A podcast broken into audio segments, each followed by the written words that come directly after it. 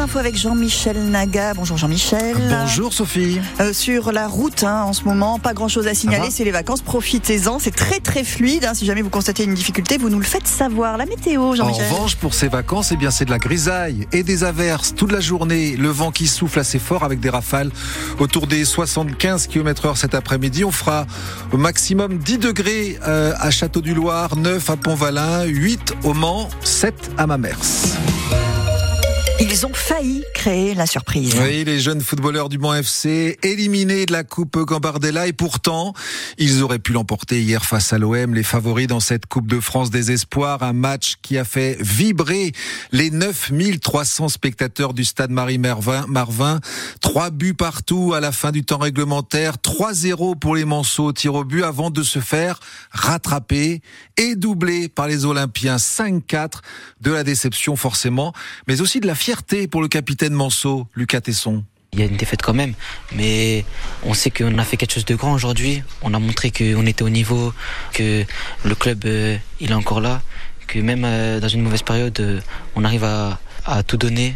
Et je pense que les supporters étaient fiers. On savait que tout le monde allait derrière nous.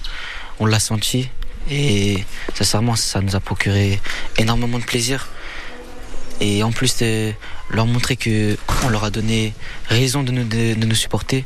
Aujourd'hui, on a montré qu'on pouvait tenir tête même à, à des plus grandes France parce qu'il faut pas oublier qu'ils sont premiers dans leurs championnats nationaux en U17, en U19 et qui sont tenants en titre avec cette génération euh, sur le championnat national l'année dernière. Donc, euh, on a montré à, à tout le monde euh, qu'on pouvait rivaliser avec les plus grands même s'il y a une déception, on va s'en servir pour, pour aller chercher la montée en U19 nationale. Lucas Tesson, le capitaine des U18 du Mans FC. Encore un feu d'habitation cette nuit en Sarthe. Il a pris à 4 heures ce matin à Vibray, au lieu dit le Goutier. Heureusement, il n'y avait pas d'habitants à l'intérieur de la maison. L'intervention a mobilisé une vingtaine de pompiers. L'inflation a des conséquences sur notre hygiène. C'est la conclusion d'une enquête de l'IFOP pour l'association Don Solidaire et dévoilée par France Bleu ce matin. Un Français sur deux déclare réduire sa consommation de produits d'hygiène, le savon, le dentifrice, les protections menstruelles.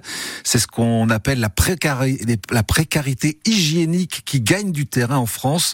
50% aujourd'hui, elle représentait 30% il y a un an et elle touche en particulier les plus jeunes.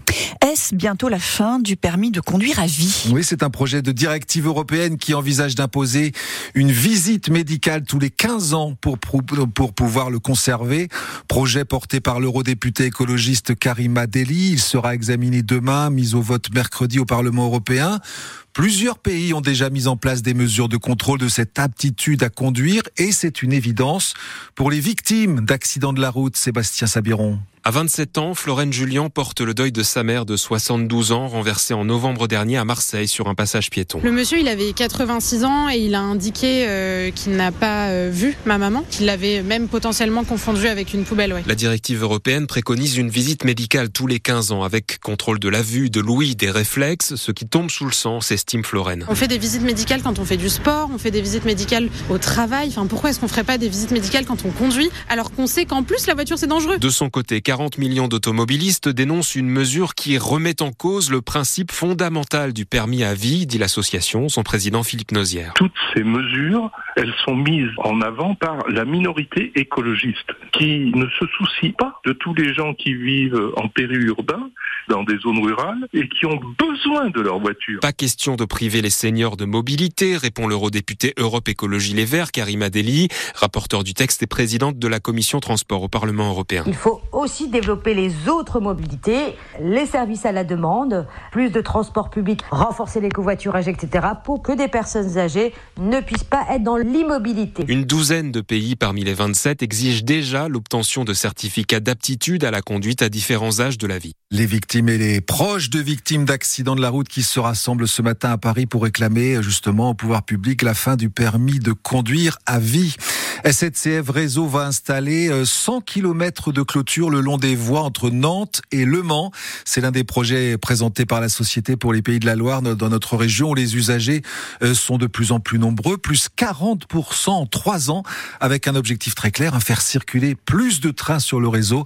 La SNCF veut aussi améliorer la ponctualité. L'an dernier, 5% des trains sont arrivés avec plus de 5 minutes de retard. La guinguette de la gemmerie à Arnage va changer de main. Les gérants actuels ont annoncé euh, la fin de leur activité au bord du plan d'eau ce week-end sur les réseaux sociaux. Ils étaient là depuis 2018, mais l'établissement ne ferme pas.